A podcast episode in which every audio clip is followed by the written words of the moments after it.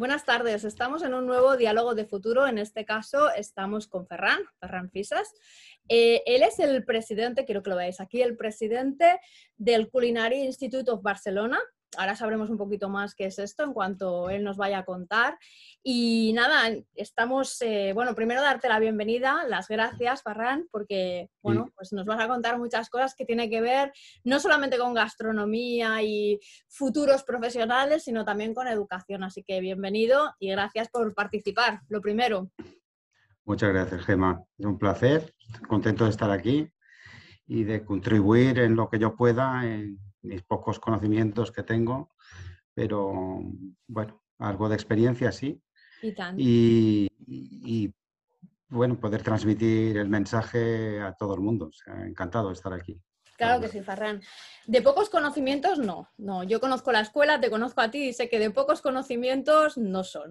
Bueno, vamos a empezar por, por el primer punto que para todos es común, luego ya es cuando empezamos a divergir en los diferentes temas, pero que siempre me gusta saber eh, vuestra mirada, vuestra mirada como lector del punto de partida de, este, de estos futuros mejorados que, entre todos queremos construir, que fue el, cuando escribí el libro este de los 12 mandamientos para diseñar un futuro mejor. Eh, cuando lo has tenido y lo has podido leer, ¿con cuáles de estos mandamientos de alguna forma te has sentido más identificado o menos? Y también desde el punto de vista más profesional o personal, eh, Ferran, así como un poco tu mirada desde el lector. Bueno, eh, la verdad es que Mira, podría decir que con absolutamente todo, ¿no? Que sería lo más fácil de decir. Y supongo que mm, cualquier persona que tenga un mínimo de valores alineados ¿no? a, lo sostenible, con una mirada larga al futuro, eh, va a estar de acuerdo contigo. O sea, no, no, tampoco estamos descubriendo nada especial. O sea, no existe otra manera de sobrevivir que esta, porque tomar cualquier otra alternativa sería destructiva, ¿no? Y bueno, yo quizá te diría que el pensamiento humanista quizá es lo que eh, podría ligarme más, porque estoy muy convencido de, esta parte. Eh, y, y, lo tratamos aquí en la escuela también, ¿no? Porque no solamente estamos hablando de una sostenibilidad en cuanto al modelo gastronómico, sino que estamos hablando de una sostenibilidad social en general, a modelos de gestión diferentes, a modelos de relación y de liderazgo que también sean diferentes. Y claro, yo creo que esta es nuestra mm, aportación. ¿eh? Genial. Pero diría que, es en lo global, por supuesto que sí. Total. Bueno, de alguna forma, eh, en lo que dices tienes, o sea, vamos, toda la razón, porque eh, no es inventar la rueda, es igual darle un acento contemporáneo a la rueda, o sea, estos principios al final son eh, traer cosas que, que, como, no sé, se repiten a lo largo de la historia, pero que a lo mejor teníamos un poco en la parte de atrás de la cabeza y había que ponerlo otra vez en la de delante. Pero me gusta cuando ya eh, vas introduciendo lo del desarrollo sostenible como varias capas, ¿no? No es solamente lo que hasta ahora de alguna forma em, hemos entendido que quizás va más vinculado al impacto medioambiental, sino que estás hablando de cómo hacerlo desde el punto de vista más humanista, ¿no? Los modelos de gestión, los modelos de liderazgo. Pues de todo esto quiero que nos cuentes más, Ferran, ahora, ya para que la gente conozca eh, vuestro proyecto y conozca la escuela eh, si nos puedes eh, explicar un poco qué es el instituto, bueno, el Culinary Institute de Barcelona mm. y cómo visionaste tú este futuro de la educación, donde ya entra estos modelos de gestión y de liderazgo, dentro mm. de, de, lo que es este primer, llamémosle prototipo mm, grande, que es esta escuela.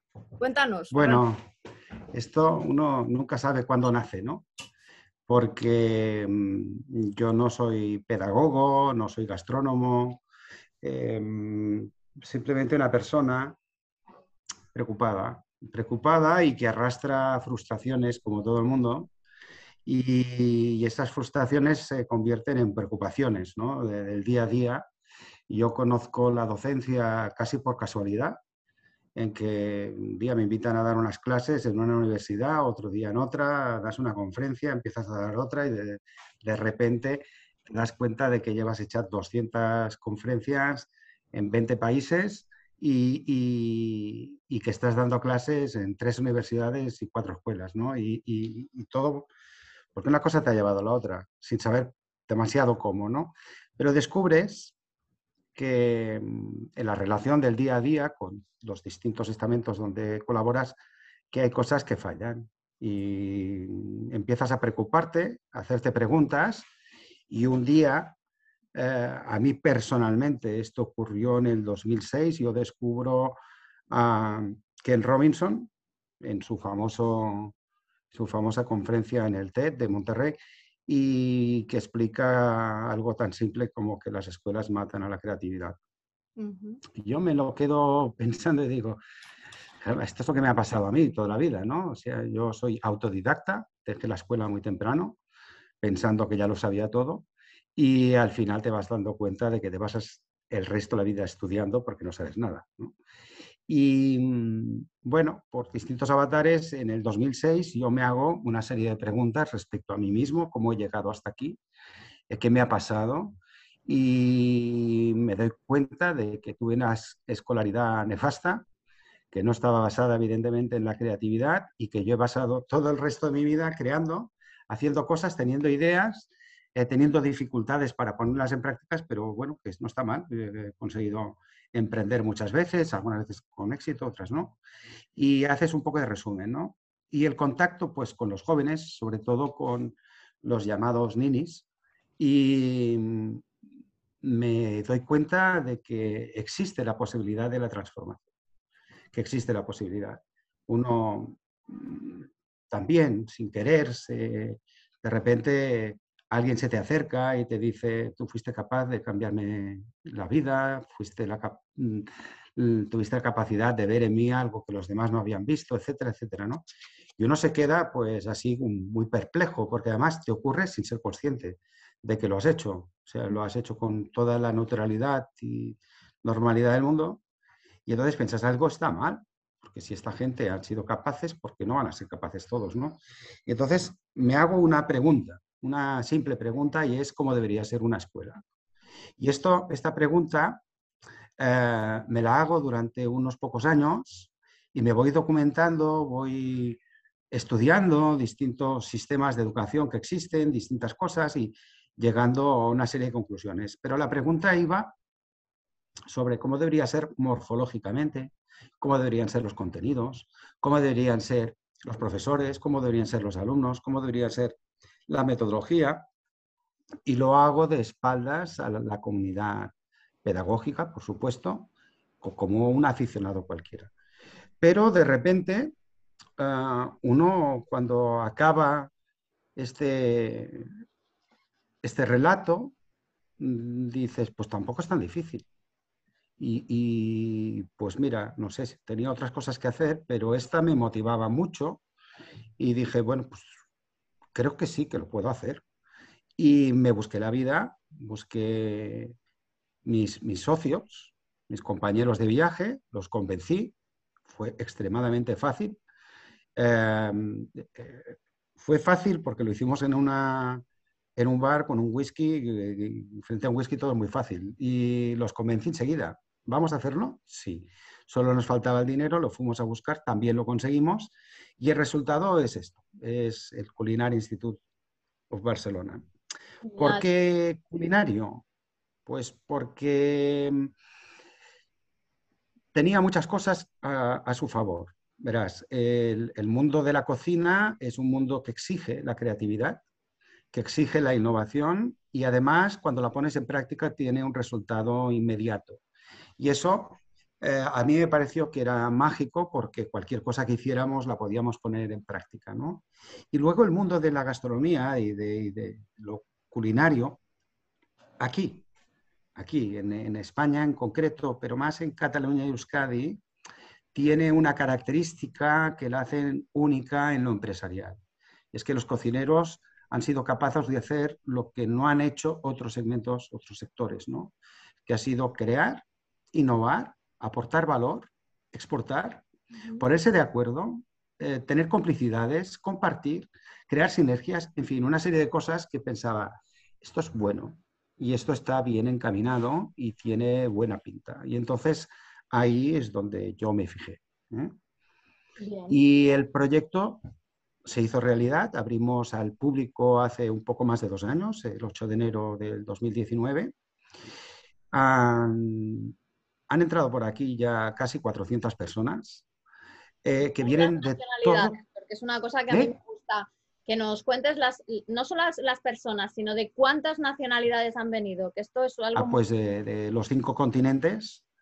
Ahora mismo aquí conviven alumnos que llegan de todas partes, hay muy poca gente de aquí, local, muy poca gente, quizá el 5% son españoles, y, pero el resto vienen de, todos los continentes, o sea, desde Hawái, Australia, pasando por toda Asia, distintos países de África, del norte, del sur, del centro, del África negra, de Norteamérica, Centroamérica, Caribe y Sudamérica, o sea, de todas partes del globo están aquí, que hacen miles de kilómetros para vivir esta experiencia nueva, novedosa, en lo educativo, que diríamos que se define en tres, tres ejes que están impregnados en todo lo que se hace, que son creatividad, entendida como una herramienta que te permite encontrar soluciones, la innovación, que es lo que te permite traccionar en el mercado, ir por delante. Si no innovas, tendrás que seguir al que ha innovado.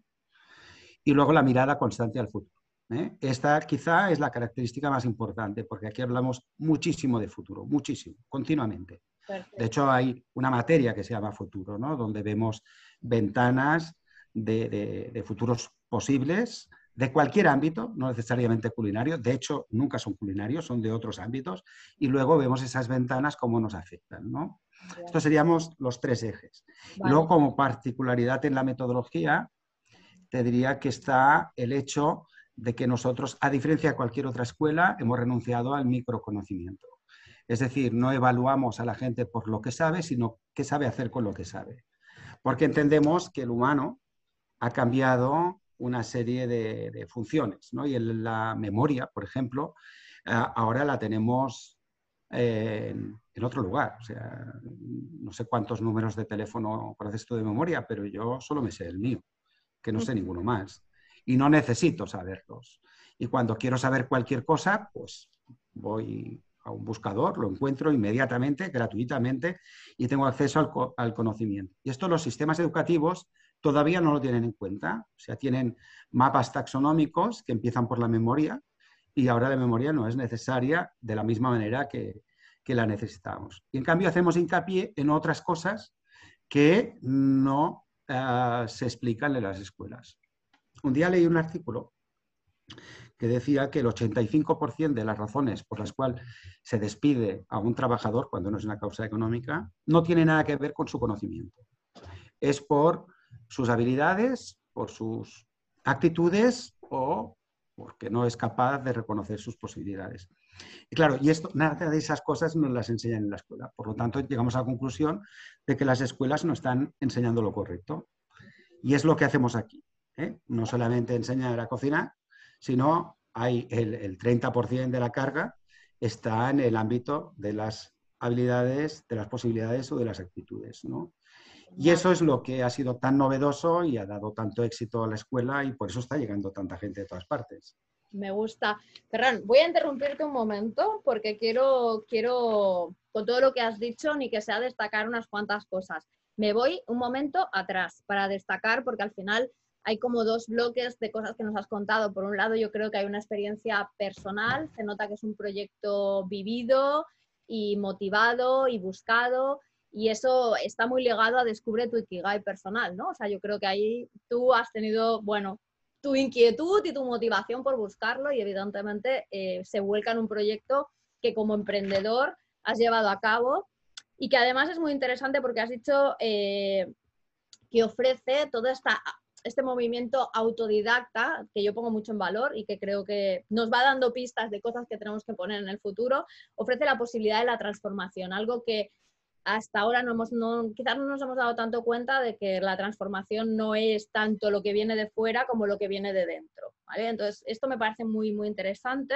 desde tu, desde tu experiencia más personal, Y luego desde la experiencia ya de lo que es la escuela, eh, me encanta, pues bueno, además de los tres ejes eh, que destaco, creatividad, innovación y futuro, con los cuales ya sabes que estamos muy de acuerdo, eh, el hecho de que te centras, os centráis en gastronomía porque saben hacer comunidad, ese concepto de colaboración que la gastronomía sí tiene y otros sectores igual no han sabido desarrollarlo también. Em, y además, bueno, sobre todo especialmente la metodología, ¿no? Es qué sabe hacer con lo que, con lo que hace. O sea, eso es, eso es algo, o sea, a poner mucho acento, ¿eh? porque realmente eh, en todo lo que es el futuro del talento se está, o sea, y ahí algo sí que se, se está potenciando muchísimo esta parte de habilidades y actitudes por encima de conocimientos, con lo cual, eh, como tú, tú dices, no sé mucho, o sea, yo creo que hiciste un gran proceso de exploración hasta llegar a esos pilares que me parecen muy, muy interesantes. Que en, este caso me parece como que vuestro, bueno, o sea, todo está conjugado dentro de, dentro de lo que es la escuela, pero el ODS 4 de educación de calidad creo que ha sido una de las cosas que más, eh, por lo menos desde tu punto de vista, te has preocupado de llevar a cabo. Em, avanzando un poquito más en lo que es la metodología, cuando la habéis puesto en práctica, yo ya sé que los resultados han sido óptimos, eh, pero me gustaría preguntarte dos cosas. ¿Cómo ves tú la convivencia de estos nuevos perfiles de chef que estáis sacando al futuro ya, que desde el presente de la gastronomía, con los que vienen de un concepto más tradicional? ¿Cómo conviven? Esa es una de las preguntas. Y la otra es, este modelo que habéis eh, generado como nueva forma de pedagógica de educación, ¿es extrapolable a otro tipo de perfiles? Eh, ¿Lo ves viable, Parran? Bueno, a ver, respecto a la primera pregunta, la convivencia. Es, es, mira, una de las cosas que nosotros tenemos clara desde el primer día es que nosotros estamos preparando una nueva generación de chefs y no solamente de chefs, sino de gestores de restaurantes, que al salir de aquí se van a enfrentar a una realidad distinta. Ayer me contaba mi hija, que es chef, estaba buscando trabajo y fue a buscar un empleo y le habían hecho una oferta y me dice, mira, papá, me, me dan, me han dicho que me dan, me contratan por media jornada, pero que voy a trabajar 40 horas cuatro días a la semana y me pagan 800 euros. Claro. Y que si lo hago bien, eh, me darán jornada completo, pero tendré que, trabajar 70 horas. Claro, eh, yo le pregunté, ¿qué le has dicho? Dice, no, no, le he dicho que, ni hablar, yo no voy a seguirle el juego, o sea, esto no se puede sostener. Bueno, esto es sostenibilidad también, ¿no? O sea, el, lo que nosotros estamos explicando a nuestros alumnos es que no pueden seguir así, que no se puede eh, basar un negocio en la explotación salarial, horaria de trabajador. O sea, esto no está bien, que lo que tienen que hacer es propuestas de valor suficientemente potentes como para que puedan pagar bien y que sean sostenibles. O sea, y si no, has tenido una mala idea, simplemente. Y el público tiene también que aprender a, diferenciar todo esto. Bueno, para hacerlo posible, eh, nosotros en nuestro, eh, para poder estudiar aquí, no es fácil, tienes que pasar un proceso de admisión complejo y nuestros, nuestros alumnos son emprendedores. Y lo que nosotros estamos construyendo son una nueva generación de gente que tendrán modelos de negocio diferentes a estos. No estarán alineados con la explotación. Eh, salarial o, de horarios, porque van a hacer propuestas de valor mucho más avanzadas que podrán sostenerse sin necesidad de estos ejes. Em, ¿Que van a convivir con los demás? Por supuesto.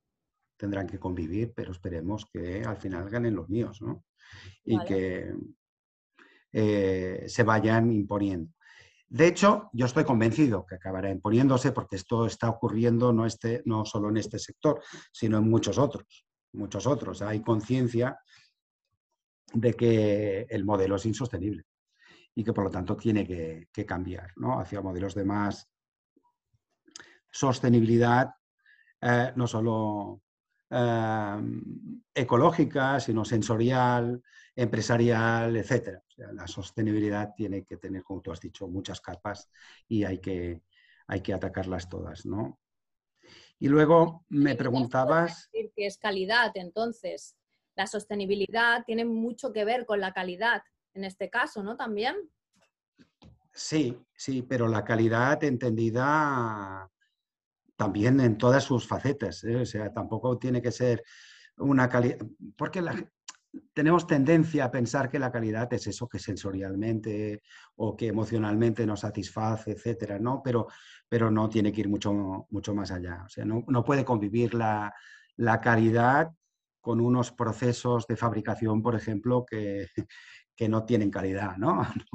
o que no proporcionan calidad a quien los trabaja, ¿no? Esto no debería ser así. Entonces, bueno, yo creo que las nuevas generaciones, y aquí somos testigos de, ello, eh, yo tengo 61 años, eh, y, la palabra sostenibilidad la he escuchado en los últimos 20 años, no, no, no anteriormente, ¿no?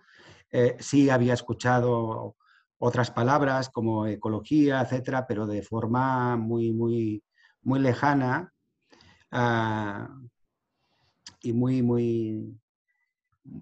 Era una palabra de perro flauta esto, o sea que esto lo decían gente muy rara, ¿eh? que vestían raro y que no tenían trabajos fijos.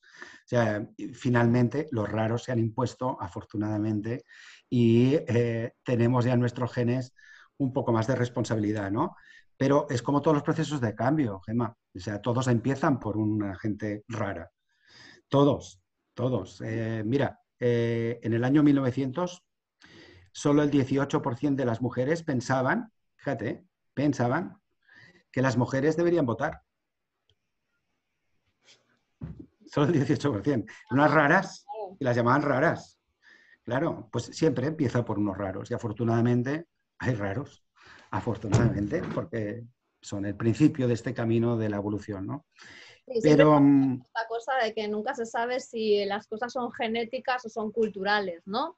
Al final estamos hablando de las nuevas generaciones, ¿no? Y vendría a ser como que casi, casi podríamos decir que la sostenibilidad ya viene con la genética, porque las nuevas generaciones... Bueno, que es lo que te iba a decir ahora, ¿no? O sea, ¿no? Pero, eh, eh, creo que las viejas o las anteriores han hecho mucho culturalmente para que esas nuevas lo lleven ya mucho más impreso, ¿no? Sí, mi generación interpretaba la sostenibilidad, igual que la ecología, como valores eh, poéticos o éticos. En cambio, las nuevas generaciones ya no es así. son valores pragmáticos para ellos. O sea, afortunadamente, ya no se entiende el mundo de esta manera. O sea, un joven de hoy en día te dices que esto si no es sano, si no es justo, si tal, es que no lo voy a hacer. O sea, lo han incorporado como, como algo pragmático. ¿eh? Y ya no es un cuento chino o algo que, una etiqueta que queda bien. No, no, no, es, cierta, ¿no? Eso es una ventaja, es una ventaja en esta eh, evolución, ¿no? Lo que tenemos que tener en cuenta es que eh, eh, el siglo XXI nos va a aportar cambios infinitos muy, muy grandes en todos los ámbitos, todos, ¿eh? lo social, lo religioso, lo económico, lo político, etc. Y esto va a crear tensiones y el siglo XXI, el resto de nuestras vidas lo vamos a vivir en conflicto. Esto con toda seguridad. Entonces, esta es otra de las características de, que, tiene el CIP, es que nosotros preparamos a nuestros alumnos para el conflicto permanente, o sea, para la atención al cambio de paradigma. Porque la alternativa, o sea, solo tienes dos posibilidades, es protagonizar el cambio o ser víctima del cambio. O sea, solo esas dos. Entonces, si tú tienes que elegir, pues más vale que seas de los que son capaces de, cambiar ¿no? y, de, sumarse al cambio, protagonizarlo, ir por delante y no ser un testigo pasivo que al final de tanto y tanto cambio, esto lo que nosotros llamamos el tsunami, pues eh, te va a atrapar y te va a alcanzar. ¿no? La segunda pregunta que me haces es si esto es aplicable. Pues eh, esperemos que sí, ¿no? Nosotros ahora no estamos distraídos en otros aplicativos, eh, lo tenemos previsto para tener otro tipo de escuela que no sea culinaria en un futuro más o menos cercano.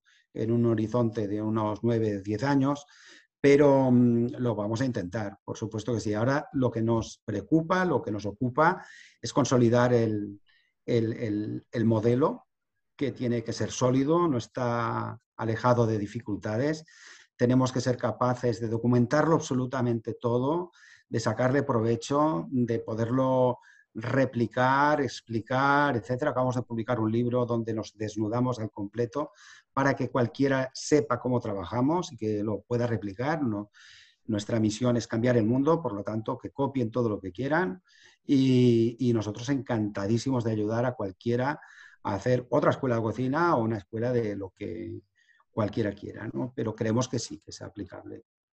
Totalmente. Yo, yo lo veo, o sea, lo tengo claro y bueno, mm. ya tú y yo ya lo hablaremos, pero yo lo veo algo muy, muy, muy, muy, muy, mm. o sea, no sencillo, pero sí replicable. No, no lo es. No, lo es. La primera dificultad la tenemos nosotros. Eh, nosotros hemos tardado dos años en explicarlo porque nos daba mucho respeto. Mucho. O sea, yo pensaba, Ferran, eres nuevo en todo esto, tienes una idea, no sabes si es buena o mala, hasta que no funcione no lo vas a saber. Estás asumiendo un riesgo muy grande con mucha gente que está haciendo miles de kilómetros que vienen aquí. Nos lo hemos tomado con muchísima responsabilidad, pero yo aquí tengo un equipo de 27 personas enamoradas del proyecto, todas, todas, todas trabajando muy duramente para que esto sea posible, aportando ideas, mejorándolo continuamente y los resultados, tal como tú decías, Germán, están siendo muy buenos. muy buenos. A ver, yo te voy a poner analogías que tú mismo has sacado en este diálogo ya.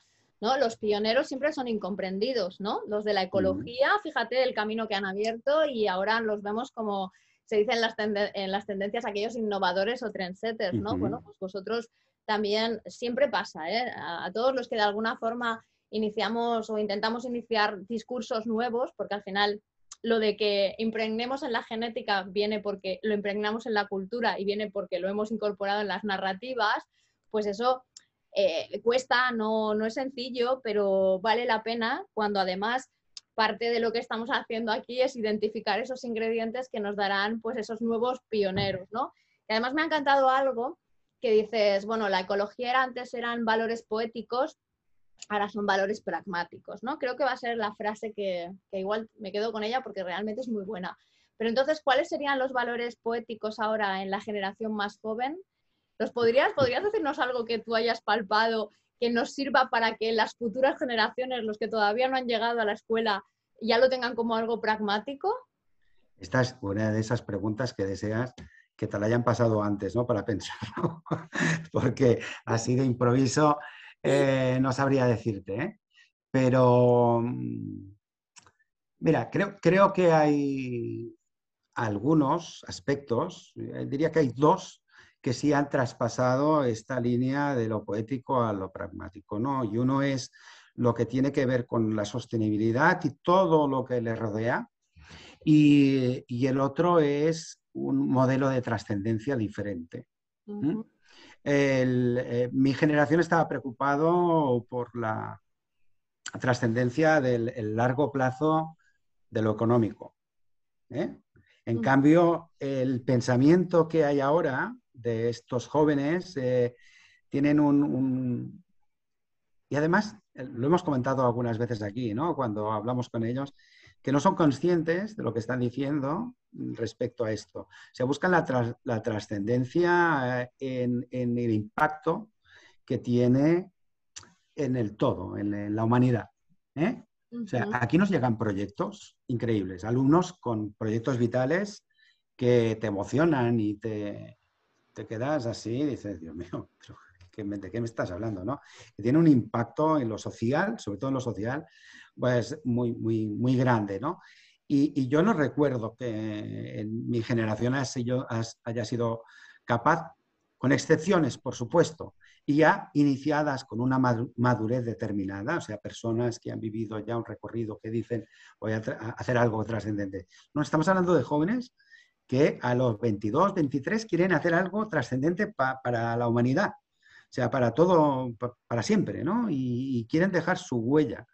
esto es, eh, es, yo creo que es la novedad, ¿no? Esa visión trascendente, diferente, eh, que, son las que yo detecto, estas dos, ¿eh? Y que probablemente están relacionadas ¿eh? con esta visión. Son generación... pero estoy de acuerdo en que la visión trascendente es una, evolución de lo anterior. Es verdad que me parece que lo poético ahora es esa visión trascendente y probablemente en unos cuantos años ya será lo pragmático. Sí, sí, sí. Los chicos o las chicas o, o los robots, que sabe lo que os mm. encontraréis en unos años estudiando en el instituto, probablemente ya vendrán con eso en, la genética, ¿no? O sea, cosa que ahora no deja de ser un poco, no es anecdótico, porque es cierto que estoy de acuerdo que no es anecdótico, pero todavía es sorprendente. Entonces, no, mm. y aparte, eh, bueno, digamos que estamos hablando de un colectivo que, como tú dices, sufre un proceso de selección importante. Sí, sí, está sesgado, ¿eh? claro.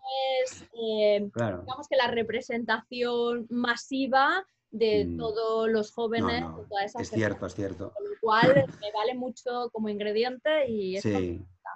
Mira, voy a, destacar una frase que me gusta mucho. Vosotros tenéis un manifiesto y en el manifiesto pone que el futuro debe ser la constante a analizar para preparar a los jóvenes en los procesos de cambio, algo que ya nos, has avisado, o sea, nos has anunciado dentro de los tres ejes eh, con los que trabajáis, creatividad, innovación y futuro.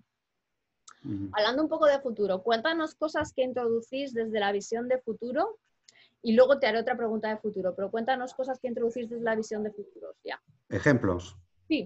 Eh, ¿Te refieres? Bueno, pues mira, la última sesión que hemos hecho de futuro fue la semana pasada, donde vino una empresa de postproducción metropolitana y nos hizo una demostración de dos horas eh, respecto a su capacidad de manipulación de la imagen y del sonido. Y hablamos del deepfake. O sea, mm, de hecho son los autores del anuncio este de Lola Flores, y mm, lo hicieron aquí, nos lo explicaron, y no solamente esto, sino otros ejemplos y esto nos sirvió de, mm, de base para el debate posterior, ¿no? que es sobre lo que llamamos las nuevas verdades. O sea, tenemos que aprender a vivir con verdades fabricadas.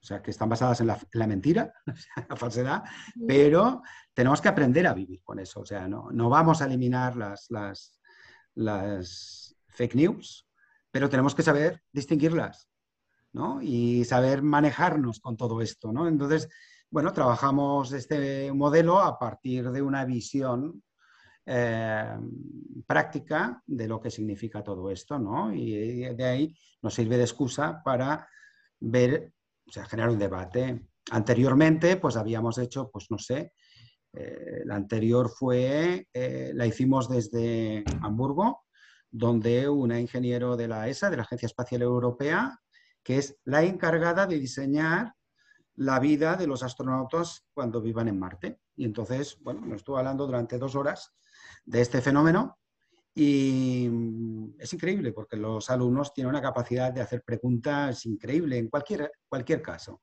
Hemos tenido también robots de todo tipo.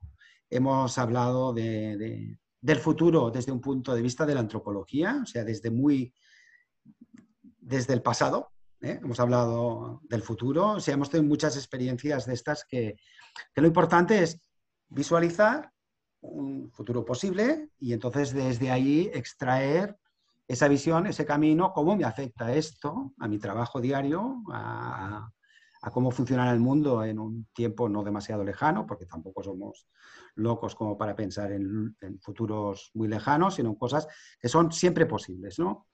Y esto hace que los alumnos adquieran una madurez em, que les diferencia de otros alumnos que solo estudian el pasado. si tú estudias el pasado y te concentras en él, em, tienes el riesgo de repetirlo. O sea, si lo tomas como ejemplo, primero que la innovación no está tanto en el estudio del pasado, sino en, apartarse precisamente en la irreverencia hacia el pasado. ¿eh? ese toque de gamberrismo, ese toque de descaro, es necesario para acceder a eso. Aquí decimos, la creatividad y la innovación están reñidas con la obediencia. Sea, una persona que es obediente no va a salirse de las normas, de las reglas, y la creatividad es precisamente salirse de las reglas. Entonces, aquí uno de los filtros es ser un poquito descarado, tenerle un poco de falta de respeto a, los cánones y, atreverse a dar un paso más, porque si no, difícilmente accedes. Interesante. Esto lo compartes eh, Laura, Laura Cleries de Lisaba, decía también ¿no? que realmente en muchas ocasiones hay que poner retos que te obliguen a forzar la imaginación. Aunque no vaya a pasar, ¿no? Porque yo también el concepto de futuro pienso que es muy plural y hay tantos futuros como queramos imaginar. Lo que pasa que es muy interesante ver cómo también con las narrativas que se nos están eh, construyendo alrededor, mm, vemos y visualizamos unos futuros u otros, ¿no? Y ha habido un gran cambio en el último año y esto lo he experimentado, ¿no? O sea, eh, los futuros distópicos, tecnológicos y digamos que alguna vez, eh, algunas veces incluso temerosos de llegar a ellos, se están mm. desmoronando por otros futuros mucho más agradables, sostenibles y mucho más, que aspiramos todos a tenerlos mucho más eh, equitativos, o sea, en, en, los que nos apetezcan vivir, ¿no? Entonces, creo que es muy interesante que trabajéis, o sea, esa visión, esa madurez del, alumno desde el, desde el aprendizaje del futuro, aunque yo soy muy también de aprender desde el pasado, porque al final te ayuda mucho a entender cosas que son cíclicas. Por supuesto. Pero, pero incorporar el futuro al final va muy en coherencia con lo que tú decías antes, ¿no? El, hecho de que tienes que prepararte para el conflicto permanente. O sea, y eso solamente te lo permite el estar atento a esas señales que están algunas veces más débiles, otras más, más palpables, pero que están ahí siempre, ¿no? Me, comentabas lo de los deepfakes, ¿no? Lo de vivir con nuevas, nuevas verdades. Yo creo que tomé conciencia de eso eh, con Pokémon Go fue como el ah, momento. antes ya me he dado cuenta, ¿no? Pero cuando Pokémon Go se hizo lo suficientemente grande como para que todo el mundo o mucha gente se sumara a la capacidad de poder entender que podía convivir con un bichito que no existía. Un avatar, sí, sí, sí. Ya estamos preparados. Ahora ya estamos preparados. Entonces, pues bueno. Sí, sí, bueno, es entrenamiento al final, ¿no? Esto del pasado, a ver, que es que no se me malentienda, ¿no? Pero yo soy bastante crítico en, en algunas de estas cosas, porque, y más cuando hablas de creatividad e innovación, ¿no? O sea, las escuelas, por ejemplo, de cocina, todas, lo hacen igual. Eh, te enseñan recetas, en una sala hay un experto, te cocina algo, te enseña una receta y luego los alumnos lo replican. Pero esto es enseñar a copiar. O sea, no tiene ningún valor. Ni siquiera mejorar, ¿no? Ni siquiera mejorar. no, porque además te riñen si lo haces diferente. claro. entonces nosotros aquí esto no lo hacemos, no enseñamos ninguna receta. nosotros enseñamos tecnología, producto y contexto por separado. Y entonces el alumno se maneja en estas tres dimensiones y entra en la cocina y con ese producto, esas técnicas y esos contextos elabora. Y entonces el primer día está innovando. El primer día hace algo que nunca ha hecho alguien. Y además es fantástico, fantástico, porque lo hace desde el conocimiento, o sea, no lo hace de una manera improvisada sin tener ni idea de nada. No, no, entiende de producto, entiende de técnicas y entiende el contexto.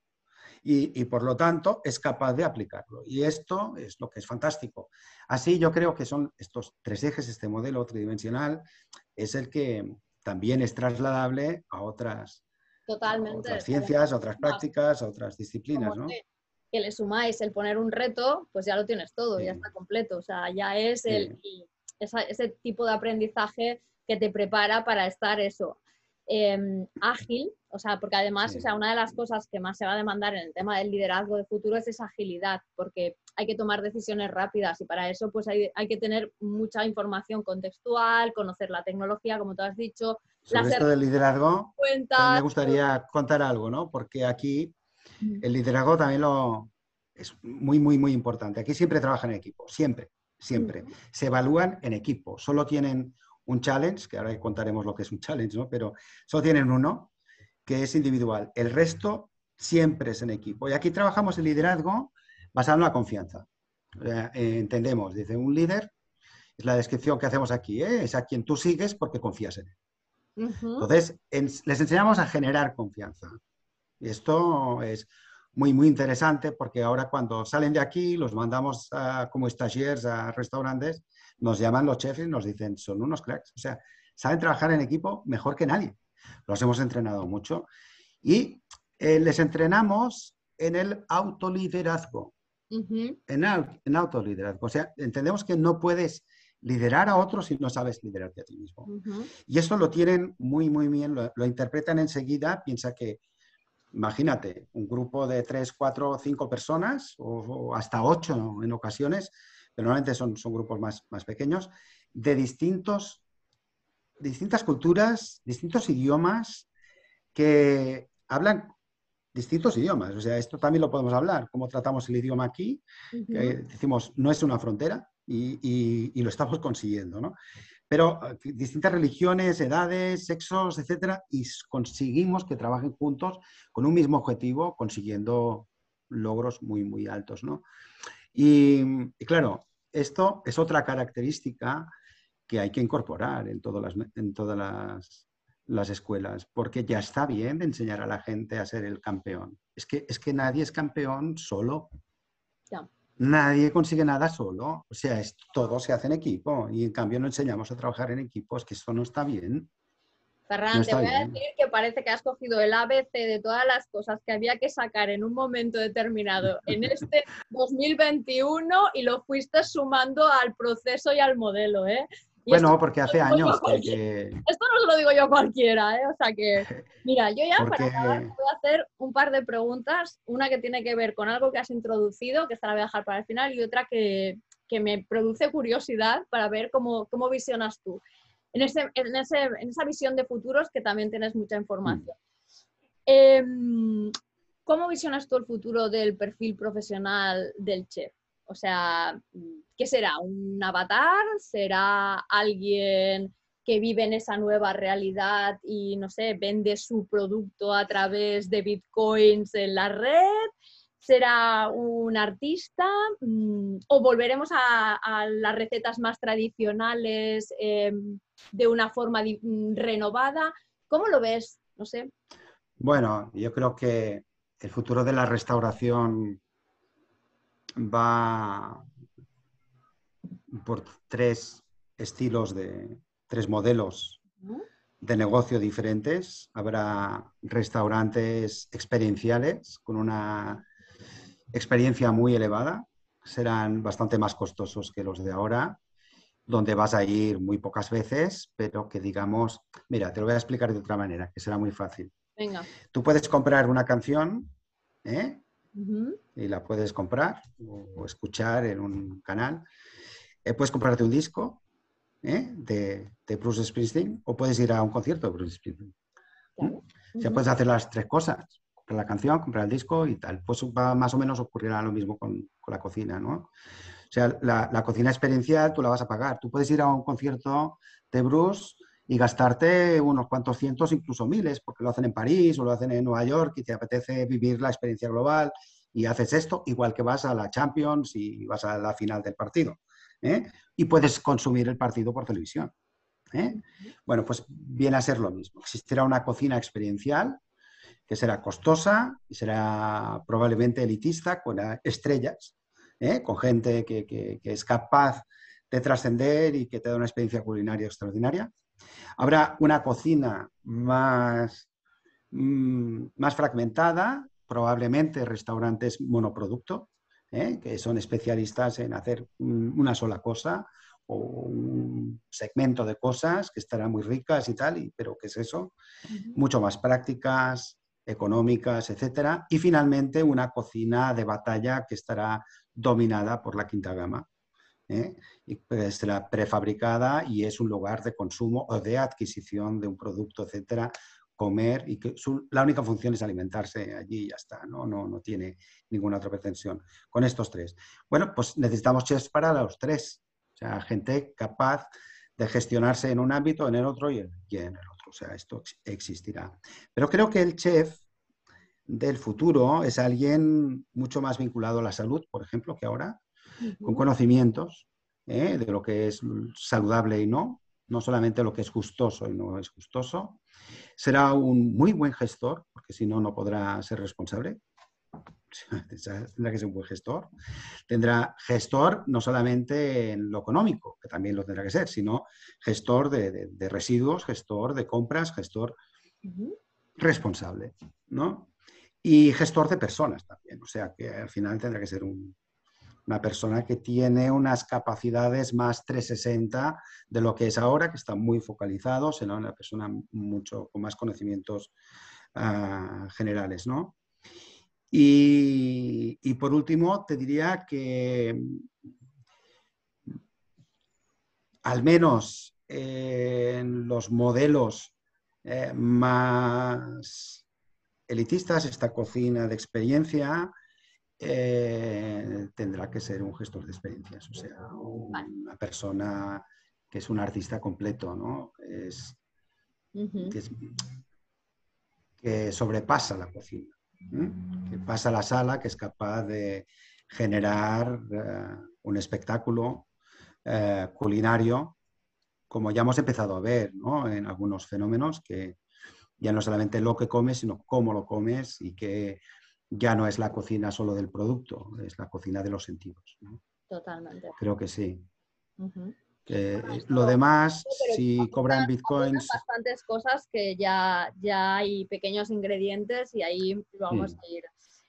Mi última pregunta la has introducido y me parece muy interesante, ya que tú tienes, o sea, sinceramente, eh, no todos los, eh, no, todo, no todos los espacios, no todos los lugares eh, donde nosotros vivimos son pequeñas Babilonias.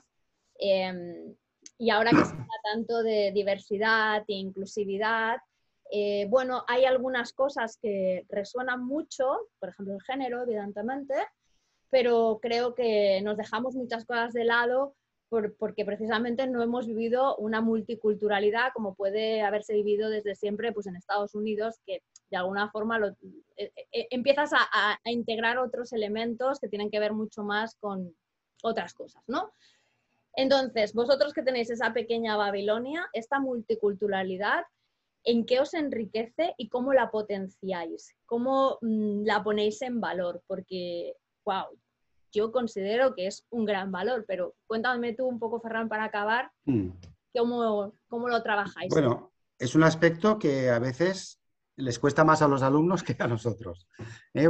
Nosotros partimos de una vocación, partimos de una visión que tenemos muy asimilada, por supuesto.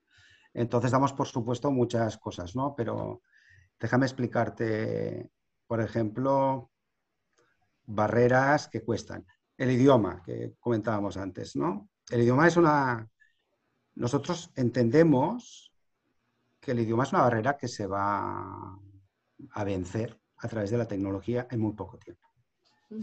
Que existirán dispositivos que ya existen, pero que no son demasiado eficientes, aquí disponemos de ellos, de traducción simultánea, que te traducen de cualquier lengua a cualquier lengua, ¿no? con más o menos certeza y fiabilidad, ¿no? Y nosotros aquí lo usamos.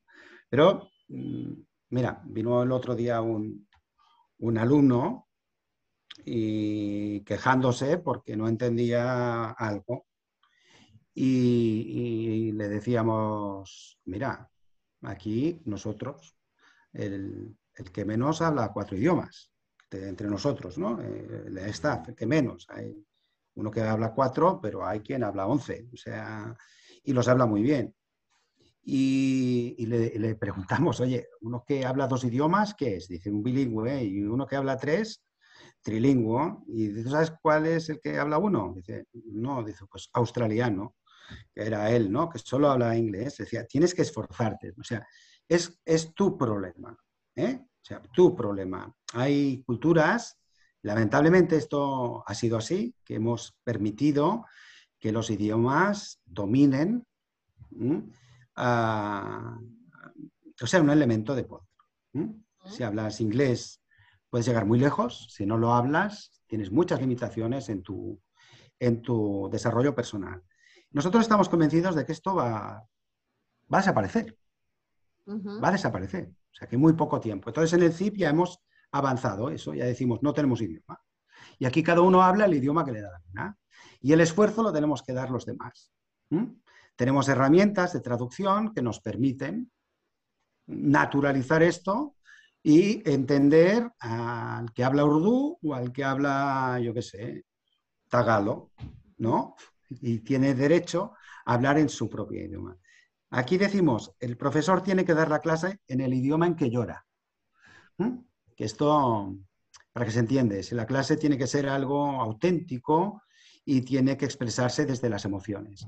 Entonces, ¿en qué idioma lloras? En el tuyo. ¿eh? Yo, yo no en catalán, pues yo debería darlas en catalán. Soy capaz de llorar en castellano también. Puedo hacerlo en los dos, pues soy auténticamente bilingüe. Me costaría llorar en inglés. ¿eh? porque tendría que traducir esos lamentos y no sé si lo sabría hacer. Pero se trata de eso, ¿no? Y entonces es el alumno el que tiene que asumir eso. Y a través de estas, estos dispositivos que tenemos, tú lo has visto, o sea, unos monitores muy grandes que van traduciendo en tiempo real lo que va diciendo cualquier persona en el idioma que lo haga. Y esto es una barrera que se, que se rompe, ¿no? Otra yo qué sé, es, la propia visión que hay del mundo, ¿no? Porque es distinta desde el asiático que desde el norteamericano, el europeo, el africano, ¿no? O sea, los colores no son iguales. No. Son iguales. Y a la hora de... Me parece muy interesante lo que has puesto, el, ejemplo que has puesto, porque es verdad que ejemplifica el tema del idioma inglés, ejemplifica lo del self-go inconsciente eh, de que ahora todo el mundo está hablando de que el mundo, bueno, el mundo se ha diseñado, y aquí ya cada uno entrará a, decir si sí o no, pero que el mundo está diseñado por hombres eh, blancos, anglosajones. Sí, sí, es cierto, es cierto, es una, realidad.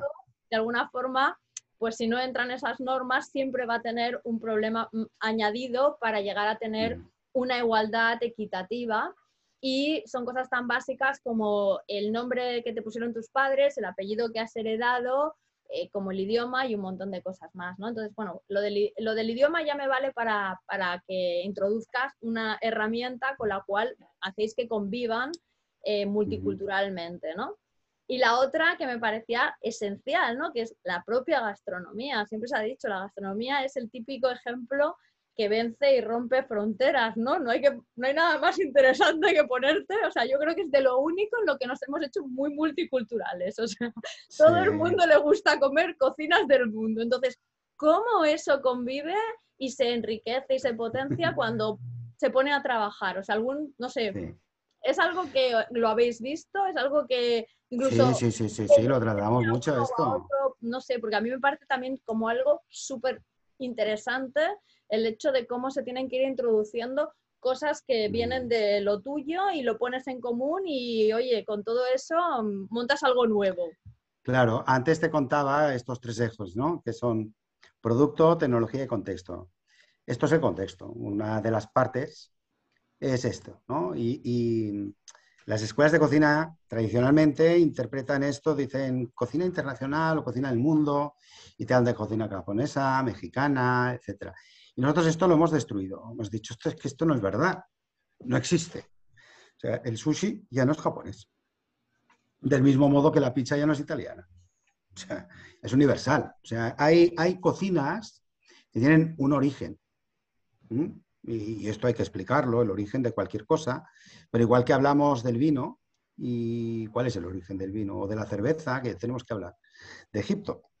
Eh, o hablamos de las cervezas belgas o alemanas o, de acá, ¿no? O sea, hay conceptos que, no, ya no encajan en el relato actual, ¿no? Entonces, nosotros lo que hacemos es tratar esto de otra manera, el contexto, hablamos de la cocina de los ricos, la cocina de los pobres, la cocina de los países con agua, de los sin agua, la mesoamericana, la, yo qué sé, o sea, la ubicamos de otra manera para que el alumno la interprete, la haga suya inmediatamente.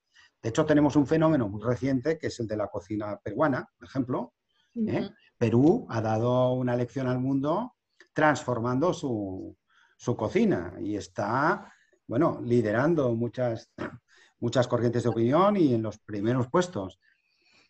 Pues esta es una cocina de fusión entre el producto del Perú, técnicas japonesas elaboradas en Barcelona. O sea, que, porque esto ha nacido aquí, esta inquietud y tal, y bueno, y se, se lo llevaron estos peruanos auténticos, que son los que lo hicieron, lo hicieron acá, pero, pero lo hicieron ellos, y, se han reinventado y han hecho la cocina Nikkei, etcétera, ¿no? Y, pasa lo mismo, la mejor pizza, ¿dónde se come? En Italia, en Nueva York, en Chicago, o sea, o, sea, es un debate esto, ¿eh? O en China, eh, no, yo no he estado en China, no, no, no la he probado allí, pero trata a saber, ¿no? ¿no? O sea, eso dicen, el origen, o sea, por lo menos si mantenemos el origen, la pasta viene de allí. O eso dicen, pero, Polo la trajo, ¿no? De allí. Sí, pero, pero hablamos de la, de la, pizza, no de la pasta, que es diferente, ¿no? no pero del pan nan también dicen, bueno, de China, sí, de ¿Ah, la, sí?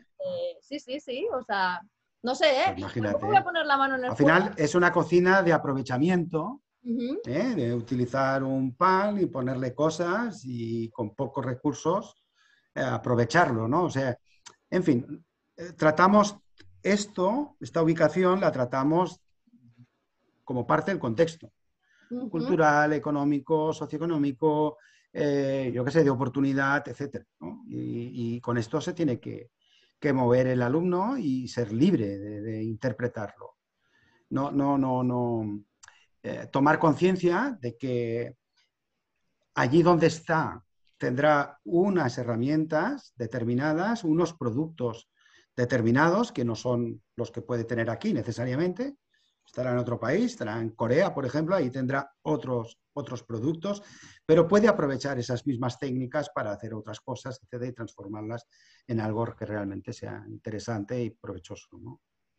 Bueno, me quedo con algo que me gusta mucho, que es, por lo menos ya me has puesto dos ejemplos que lleváis a cabo y estoy segura de que si siguiéramos hablando saldrían más, pero ah, que trabajáis eh, para romper barreras que estereotipan. Uno es el idioma, otros son los adjetivos de las cocinas para darle nuevas reinterpretaciones y esto me, con nuevos adjetivos, eso me, gusta porque ya construye nuevas narrativas para el futuro y para, y para, y para construir desde cosas que no tienes ya aquí como instaladas, sino nuevas instalaciones. Yo, Ferran, la verdad es que ya me quedo con un montón de ingredientes, hablando de gastronomía, que nos sirven para... para Estamos luchando también con el género. Con el género. Ya, supongo que eso tiene que ser complejo, ¿no? Yo, eso lo hemos tratado, lo hemos hablado, lo hemos hablado y Mucho, ¿eh? yo animaría. Dinos, con eso... acabar, dinos un poco qué es lo que estáis haciendo para bueno, intentar. Bueno, trabajar mucho en la captación, en el mensaje, porque este mundo culinario profesional eh, es muy difícil para, para una mujer. Muy, muy difícil. Muy complejo en las condiciones que hay actualmente, ¿no? Y los dogmas que están ¿Cuáles son las mayores dificultades en el presente? Ahora. Bueno, fíjate, nosotros hemos detectado, tenemos más solicitudes de mujeres que de hombres, unas cuantas, es un 60-40, pero tienen más dificultades que los hombres en alcanzar, o sea, en llegar aquí. Ya. Muchas más, y esto denota dependencias, eh, denota de que hay obligaciones que atender que no les permiten pasarse uno o dos años con nosotros eh, y nos duele mucho. O sea, estamos luchando con eso. ¿eh? De hecho, hemos conseguido que el, el, programa estrella, el que te convierte en chef, en la próxima edición haya más mujeres que hombres. Esto nos ha costado mucho, ¿eh? mucho, pero queríamos que fuera así. Seguro. Y, nos da mucha alegría haberlo conseguido, mucho. Bueno, también animo a que ya no solamente rompamos en, género, en idiomas, en etnia, en raza, puede ser incluso en edad, ¿no? O sea, como siempre podemos ah, estar en transformación, tenemos a, a, todo ese talento de 40, 50 y 60 que, oye, seguro que los mayores de, 45 tienen un proceso de admisión diferente. Esto lo hemos aprendido a hacer porque tuvimos algunos alumnos y tuvieron dificultades y, bajas, o sea que no consiguieron terminar el curso. Pero cambiamos el sistema mm, y ahora pues somos un poco más exigentes con estos, con estos alumnos y, bueno, aquí los hemos tenido de 61 años, o sea, de mi edad. Exitosos, ¿eh? O sea, que, que han venido a, ser chef, ¿eh? A ser chef, ¿eh? No un curso de especialización, sino de transformación ¿eh? personal. O sea, quiero ser chef a los 60 años. Y, y, lo hemos conseguido de manera muy satisfactoria. Esto también aporta mucho valor, ¿eh? Porque cuando haces trabajar un grupo eh, donde hay una persona de 60 años junto a uno de 20 años, eh, se consiguen cosas muy, muy interesantes. Muy interesantes.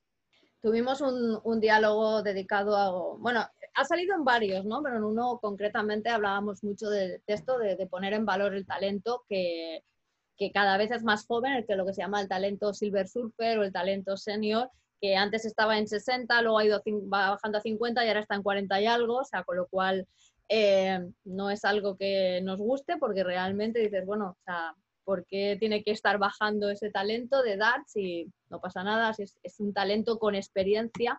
Pero bueno, más que ponerlo solamente en valor, yo soy mucho más del parecer de que realmente cuando trabajas la transgeneracionalidad eh, encuentras eh, todo enriquecido.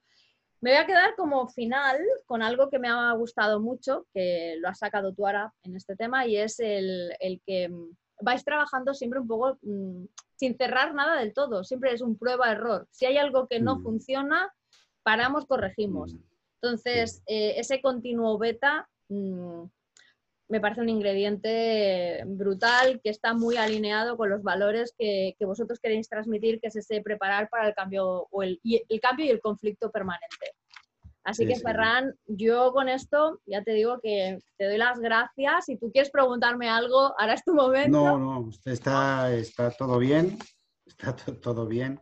Esto que has dicho es un sacrificio muy grande, pero tenemos la suerte de contar con la complicidad de los alumnos. Ellos son muy conscientes siempre de que forman parte de un experimento, de una experiencia única. Por eso vienen. ¿eh?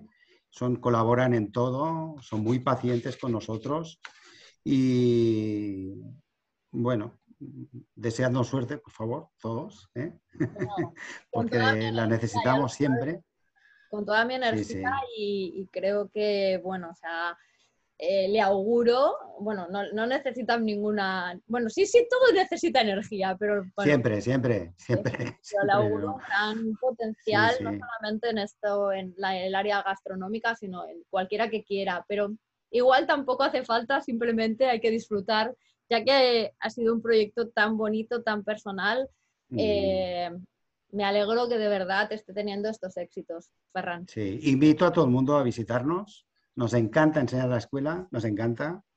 Es, eh, no sé, es lo que más nos satisface, ¿no? Contagiar a los demás, explicar lo que hacemos, cómo lo hacemos, eh, lo que decía antes, ¿no? Desnudarnos, explicarlo todo, sin ninguna vergüenza, los errores que hemos cometido, sobre todo la comunidad educativa, es a la que más tenemos ganas de, de contagiar. Ya vienen, aquí vienen universidades de todo el mundo a vernos, a visitarnos nos monitorizan, no nos llaman la atención, o sea que supongo que todo está bien, nos mandan cuestionarios y de momento nos dicen que lo estamos haciendo muy bien. Pues Seguiremos intentándolo y por supuesto que sí. Claro que sí. Bueno, yo eh, ya doy fea de que esas invitaciones son absolutamente experiencias súper agradables y nada, con esa invitación pues nos despedimos y extensible a todo el mundo. Ferran, muchísimas gracias. ¿eh? a todos, a ti, a ti, Gemma, y a la audiencia, por supuesto, por la paciencia de escucharme. ¿Vale? Gracias. Va, hasta luego.